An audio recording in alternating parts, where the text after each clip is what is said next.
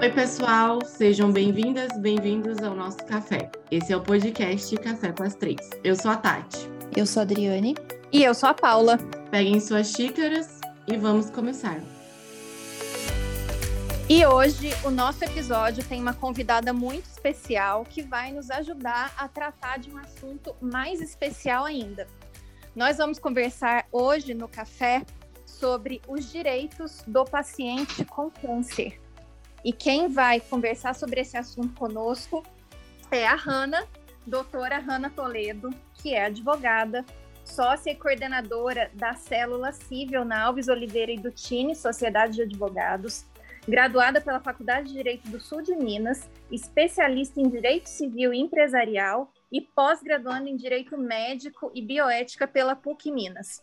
Ela atua no ramo empresarial com foco específico em Direito Médico e por último, mas não menos importante, é uma grande amiga minha. Nossa, né, gente? Olá, pessoal, tudo bem? Bem-vinda, Hanna. Seja bem-vinda, Hanna. É, e a, a, primeira pergunta que eu te faço, Hanna, é a pessoa com câncer, né?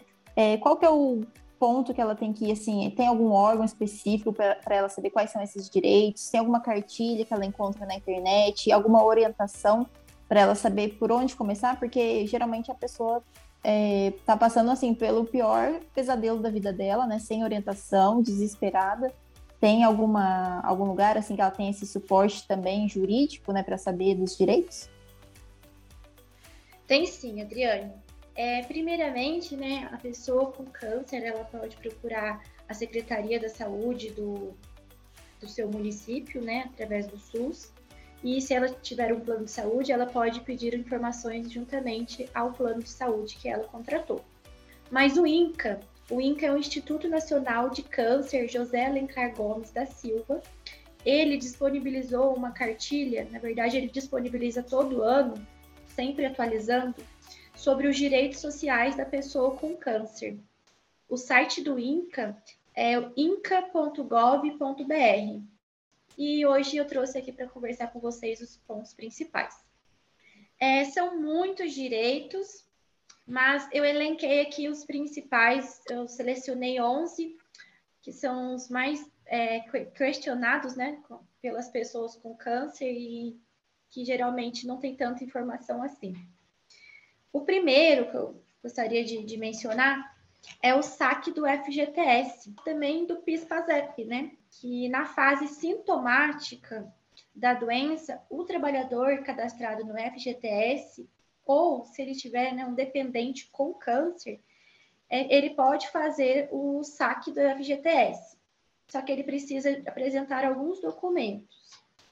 Os documentos são, né? Primeiro, tem que ter um atestado certinho, né? Um atestado médico. Esse atestado ele tem que ter uma validade não superior a 30 dias, tem que ter assinatura, o carimbo do médico. Além disso, também tem que ter um laudo médico. Esse laudo, o médico tem que escrever exatamente qual é a patologia do, do, do paciente. Além disso, qual é o estágio clínico, né? Qual é o estágio da doença. Os médicos que, que tratam pacientes com câncer, né, eles já estão acostumados a, a emitirem esses laudos, eles colocam o CIR certinho, mas é essencial que a pessoa com câncer, é, quando questionar, né, quando solicitar esse, esse laudo para o médico, observe esses pequenos detalhes para que possa dar tudo certo. Além desse atestado, tem que ter o laudo, tem que apresentar também a CTPS, né, o cartão cidadão, mais um comprovante de residência. Quando você diz fase sintomática, tem algum grau? Depende muito do que, que o médico atesta no laudo dele. O, o laudo do médico é, é imprescindível. É, essa fase sintomática não significa que iniciou a rádio, ou significa, é, significa que iniciou, por exemplo, a quimio. É desde que o médico ateste como que o paciente está, né? Qual que é o grau clínico dele, aí sim o médico vai descrever no laudo quais são os sintomas, se de fato já está nessa fase sintomática. Então, não depende assim de elementos que o, a pessoa com câncer vai dizer, por exemplo, em eventual perícia do INSS. Depende do que, que o médico assistente, do que, que o médico é, identificou no laudo.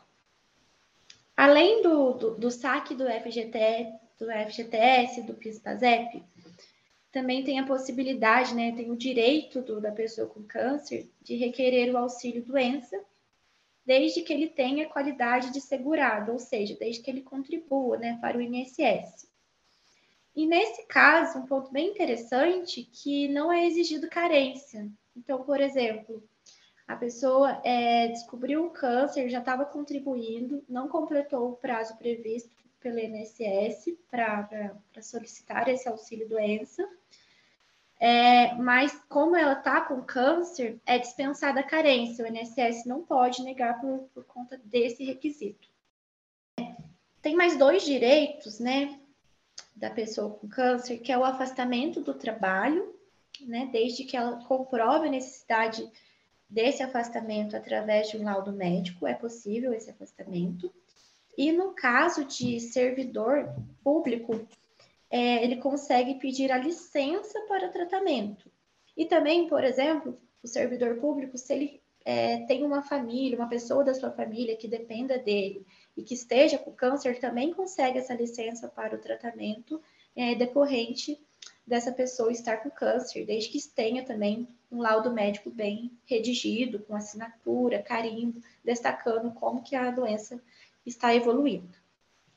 Além disso, né, além da, de todos os, os, benefícios previdenciários que a gente já disse, tem aqui o mais importante, né, que geralmente é solicitado quando a pessoa já está em um estágio que ela não consegue mais é, trabalhar, ela está definitivamente incapacitada para o trabalho, que é a requisição de aposentadoria por invalidez. Então, neste caso, ela busca o INSS, geralmente a pessoa que está com aposentadoria, vai pedir aposentadoria por invalidez, ela já está com auxílio doença, né? Uhum. Então, nesse caso, é, só vai conseguir essa aposentadoria por invalidez se a perícia e os laudos, os, todos os documentos atestarem que ela não tem mais condições de trabalhar permanentemente. Ô, Hanna, a gente sabe que essa doença afeta né, muitos é, idosos, principalmente, que geralmente já têm aposentadoria.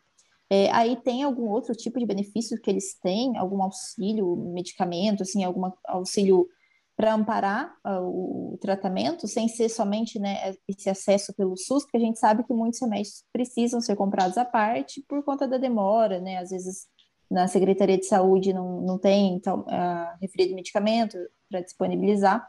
Teria algum auxílio diferenciado? Sim, tem alguns outros auxílios que, que não foram mencionados, por exemplo, o LOAS, né?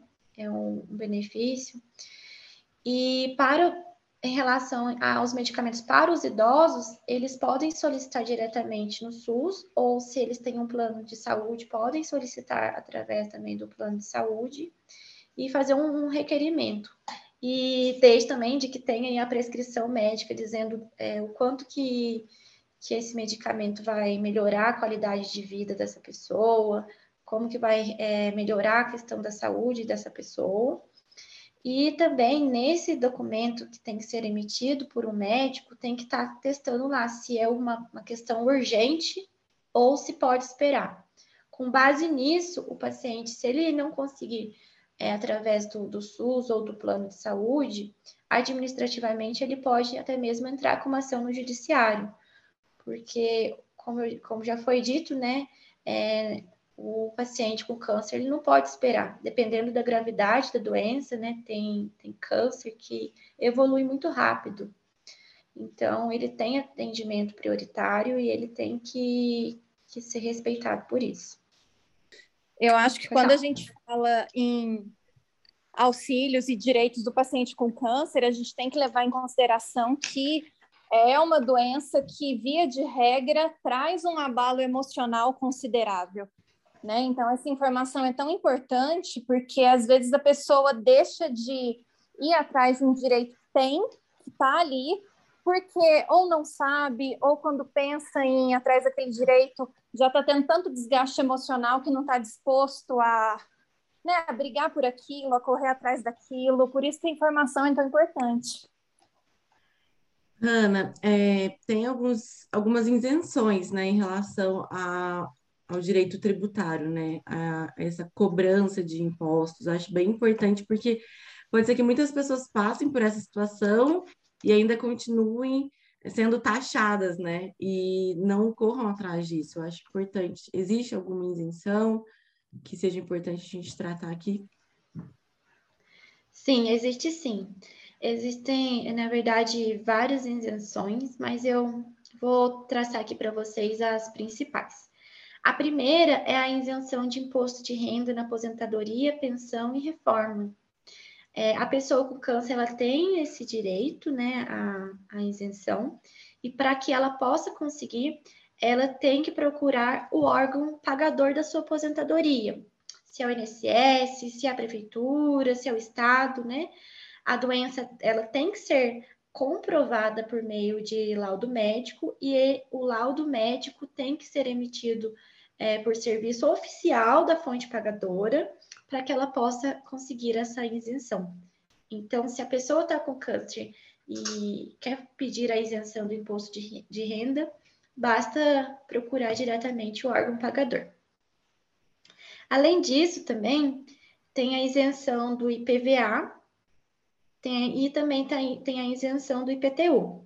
Tem outras é, possibilidades, que, por exemplo, quitação de financiamento de imóvel pelo sistema financeiro de habitação, isenção de imposto sobre né, IPI, mas os dois principais aqui que também acho interessante a gente, a gente mencionar é em relação ao IPVA.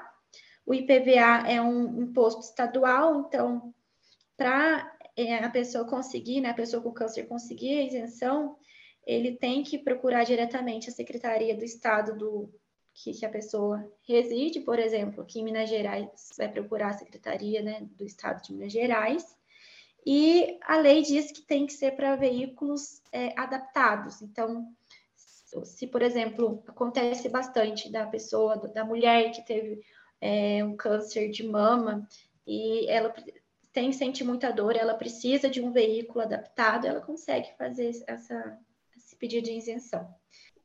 Sim, perfeito. E em, em relação ao IPTU, alguns municípios eles preveem, né, em sua lei orgânica, a isenção de IPTU para pessoas é, com câncer ou com doença crônica, né? É, mas é importante que nesse caso, né, a pessoa, a pessoa com câncer saiba que depende bastante do critério estabelecido por cada prefeitura. Mas se a prefeitura prevê na sua lei orgânica essa isenção, basta que a pessoa com câncer é, vá diretamente à prefeitura e faça essa, esse pedido para conseguir essa isenção no pagamento do IPTU. Hanna, você falou né, na questão de prioridade é, de procedimentos, prioridade em, em, vários trâmites, né? Eu queria saber na questão de procedimentos cirúrgicos mesmo, se tem alguma prioridade, se passa na frente, né? Principalmente pelo SUS, se passa na frente de cirurgia de alguma outra doença, como que é a fila, né? É, para pessoa com câncer, que precisa fazer um procedimento cirúrgico. E também, não sei se tem diferença do tipo de tratamento também. É, pelo que eu acredito, né? Eu acho que quem está fazendo tratamento X, não sei, radioterapia, tem um pouco de preferência para quem está fazendo quimioterapia. Parece que eu já vi isso também. Não sei se, se é verdade. Depende muito do, do atestado médico. É, o atestado médico vai dizer: olha, a pessoa com câncer está no estágio 1 ou 2, está no 3 ou 4. Então, dependendo do que o, o médico atestar no laudo médico e também dependendo da prescrição, é muito importante falar de urgência e emergência, que pode ser um termo tão simples, mas é um termo muito importante para a área né, de, de direito médico na prática. É, a urgência ela tem que ser atestada, a emergência também tem que ser atestada pelo médico. Tem que dizer, olha, se a pessoa não fizer é, é essa cirurgia é, em, tal, em tal período de tempo, tem a possibilidade né, de, de piorar e até mesmo de é, vir a falecer. Então, depende bastante se na prescrição médica está dizendo se é um procedimento, né, uma cirurgia que tem que ser de, em relação à urgência e emergência, e também se no atestado, no laudo médico, está dizendo qual que é o grau de estágio da doença, se a, a doença está evoluindo é, devagar, se só com, com medicamentos já é possível é, a, o tratamento, né? Ou se de fato precisa de um transplante, se de fato precisa de uma outra cirurgia. A gente ouve falar com uma certa frequência em tratamentos experimentais, né? Pílula, é, às vezes estudos, e a gente sabe que chegam até o judiciário muitos pedidos de pacientes para seja para serem incluídos em estudos, seja para que planos de saúde custeiem tratamentos que são experimentais. É, como que o judiciário tem interpretado esse tipo de pedido hoje em dia? Existe esse tipo de possibilidade ou não? Tem requisitos específicos? Como é que funciona isso? Perfeito.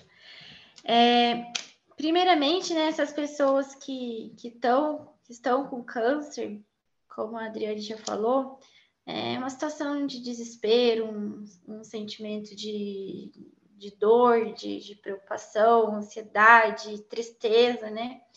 Então, acontece muito e dessas pessoas falarem: olha, eu descobri que tem uma pílula, descobri que tem algum medicamento, eu quero fazer parte, eu quero, quero testar. E elas é, têm né, é, é, esse direito de, de buscar melhor alternativa. É claro que algum, alguns casos é, a mídia solta que saiu alguma pílula, que saiu algum medicamento, que não tem nenhuma eficácia comprovada, não tem nenhum estudo, não tem nenhuma indicação médica expressa. Então, nesses casos, é, dificilmente a pessoa com câncer vai conseguir alguma coisa. Agora, se ela quer né, tomar algum medicamento que, que é novo, que ainda não foi regulamentado pela Anvisa, ela tem sim a possibilidade. Geralmente, o poder público ou o plano de saúde vai indeferir, é, vai ter essa negativa, né? Dizendo, olha, não tem nenhuma, é, não está previsto, por exemplo, no rol da ANS, no caso de, de plano de saúde, não está registrado pela Anvisa, no caso, né, principalmente do SUS, mas tem a possibilidade também de fazer um pedido judicial. Mas para conseguir um pedido judicial, é, tem que ter um laudo, tem que ter uma prescrição médica, tem que ter é, ao menos indícios né, de que é, é, eficaz, indícios de que vai melhorar a dignidade da, da, da pessoa, vai, vai melhorar a saúde da, da pessoa com câncer. E, além disso, né, nessas ações, geralmente vem acompanhado de um pedido liminar, que é um pedido urgente, fala, olha, excelência, né? Olha, juiz, eu preciso muito desse medicamento, que a minha doença está nesse estágio e é uma, é uma chance que eu, que, eu, que eu posso ter, né? E o estado de São Paulo, né, ele tem duas súmulas do próprio tribunal que também podem ser utilizadas em outros estados, não, não tem essa, esse problema, mas que geralmente são fundamentos desses, desses pedidos, que são duas súmulas, a 102, que diz que, havendo expressa indicação médica, é abusiva negativa de cobertura de tratamento sob o argumento da sua natureza experimental ou por não estar previsto no rol de procedimentos da ANS. E também tem a súmula 96, que diz que, havendo expressa indicação médica de exames associados a enfermidades cobertas pelo contrato, não prevalece a negativa de cobertura. Principalmente para planos de saúde, essas duas súmulas são utilizadas. Então, é exatamente isso que, que o tribunal entende, que se tiver é, um, um, laudo médico, o médico que acompanha o paciente diz, não, tem que tomar, tem a possibilidade, sim, dele conseguir ir na justiça. É interessante a gente abordar aqui nesse nosso bate-papo quais são os direitos da mulher com câncer, né? Porque se há ou não uma legislação específica a respeito da mulher, né? Porque a gente sabe que há da pessoa com, com, com câncer. E porque também a mulher com câncer de mama, a dignidade da mulher, é, a autoestima, o psicológico, né? Isso tudo abala, não é só a saúde, né? A possibilidade do, da reconstrução, né? Se há a retirada da mama em partes ou total. Sim, é, as pacientes né, que passaram pela cirurgia de retirada de mama, que é a mastectomia, ainda que parcial ou total, em decorrência desse tratamento do câncer, elas têm sim o direito de realizar uma cirurgia plástica reparadora. E essa cirurgia plástica reparadora, ela deve ser custeada pelo SUS, ou se a pessoa tem um plano de saúde, também pode solicitar diretamente aos planos de saúde. Então, é uma cirurgia que realmente é o que, que você falou, Tati, que visa garantir né, o ganho da autoestima, fortalecimento, fortalecimento é, emocional, né? É muito importante. E além disso, tem casos também do tratamento em que apenas uma mama é afetada, né? E o tratamento oncológico é, deixa sequela em apenas uma, uma mama. E pode acontecer de ficar uma assimetria, né? Uma mama muito diferente da outra. Então, nestes casos, também é possível realizar essa cirurgia na, na mama saudável para manter a proporção estética. E é importante, né, que, que as mulheres com, com, câncer, né, que, que visam passar por essa cirurgia reparadora, que elas saibam que através do SUS ela precisa ter, é, agendar um procedimento no mesmo local que, que ela realizou o tratamento.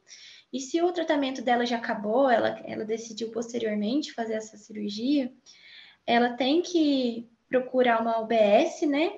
E lá ela vai preencher um formulário e ela vai ser encaminhada para um cirurgião plástico. Claro que pode ter alguma fila, pode ter é, por ordem, né? Pode ter algumas, é, algum atraso, mas é importante que ela, sabendo né, que tem esse direito, que ela procure é, o SUS para poder fazer essa cirurgia. Já em relação ao plano de saúde, é, o procedimento pode variar de acordo com cada plano, mas é certo que a mulher vai ter que passar por, por uma consulta com o cirurgião plástico credenciado do plano de saúde, que vai fazer a prescrição e vai fazer essa solicitação cirúrgica. O momento ideal também para a cirurgia pode variar muito, né?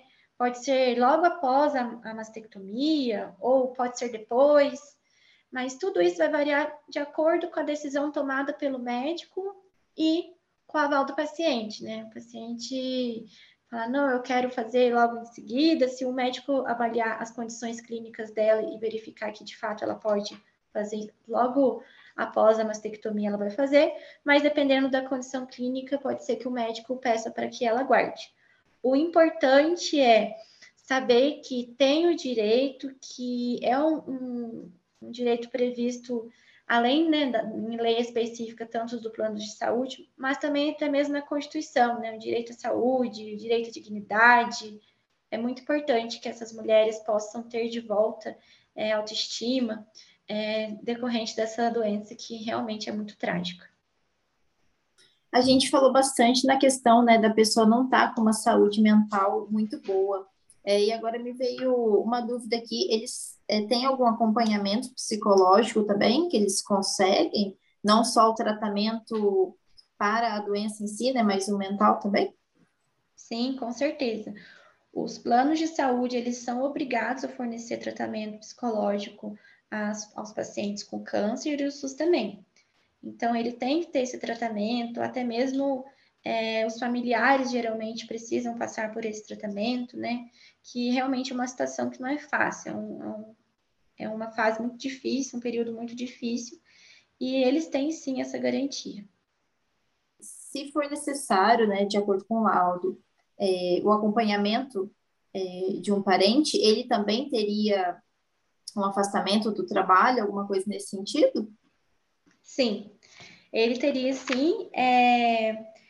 Como eu falei lá atrás, licença para tratamento em casos de servidores públicos já é regulamentado, mas se for necessário, assim, é um, um trabalhador é, seletista e ele precisa desse, desse, afastamento, se for comprovado no atestado médico que, a, que o paciente precisa de um acompanhante e sendo o único acompanhante possível, ele também tem esse direito.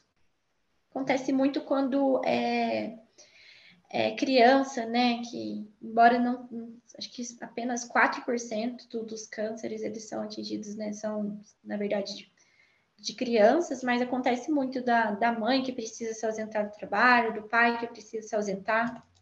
É, e a gente queria agradecer muito a sua participação, a sua explicação foi ótima, né, mais uma vez. é, e deixar as portas abertas para você quando você quiser retornar sobre conversar com a gente sobre mais algum tema. É, eu que agradeço o convite. É, gostei muito de participar do podcast de vocês. É, eu me coloco à disposição caso alguém ainda tenha ficado com alguma dúvida.